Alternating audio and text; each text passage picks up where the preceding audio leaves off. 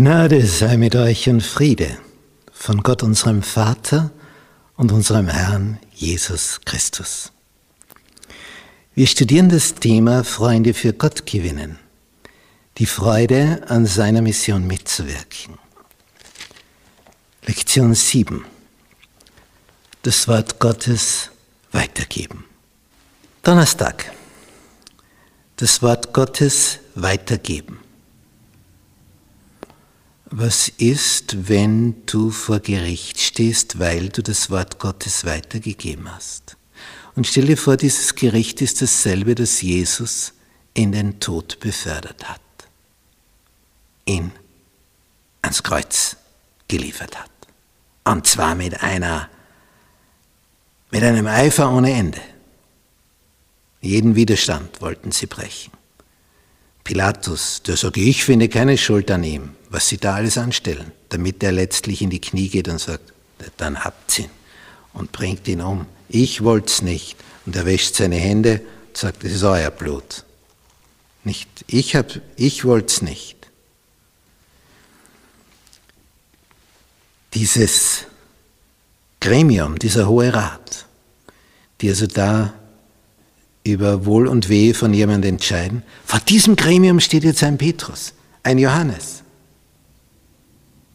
Und ihnen wird gesagt, und ihr redet kein Sterbenswörtchen mehr über diesen Jesus, sonst seid ihr tot. Und Petrus schleicht sich nicht hinaus und verspricht alles, wenn er nur überlebt. Das sagt denen, die gerade den Tod ankündigen, androhen. Sagt denen ins Gesicht, und das kann nur einer, der keine Angst vom Sterben hat.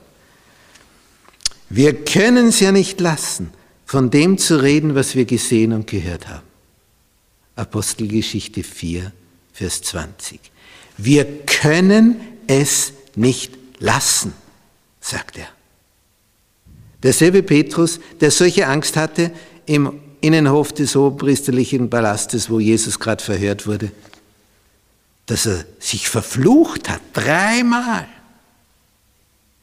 Aber es hat sich bewahrheitet, was Jesus vorausgesagt hat. Ehe der Hahn kräht, wirst du mich dreimal verleugnen. Noch in dieser Nacht. Und genauso ist es gekommen. Der Petrus, der so ein Angsthase war dort im Innenhof des Palastes. Und ich wäre derselbe Angsthase gewesen derselbe und doch nicht dasselbe steht vom Hohen Rat mit dem Satz. Wir können es nicht lassen.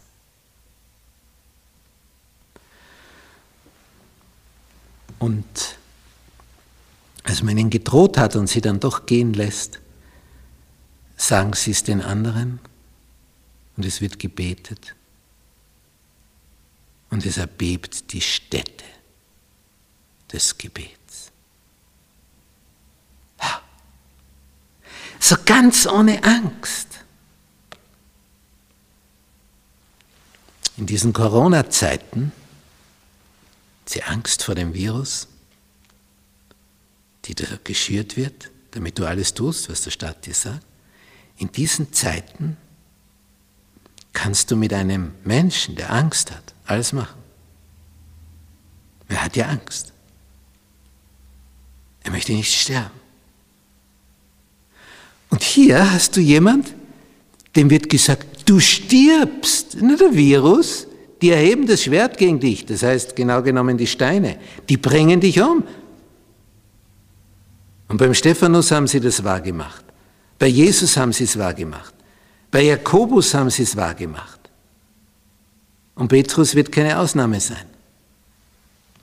Also das ist nicht eine leere Drohung. Das steht jetzt im Raum, du stirbst. Kriegst du Angst, wenn jemand den Coronavirus hat und sagt, jetzt spucke ich dir ins Gesicht, damit es zu einer Tröpfcheninfektion, zu einer Tröpfchenübertragung kommt? Äh, das wirst du eher zu vermeiden versuchen, oder?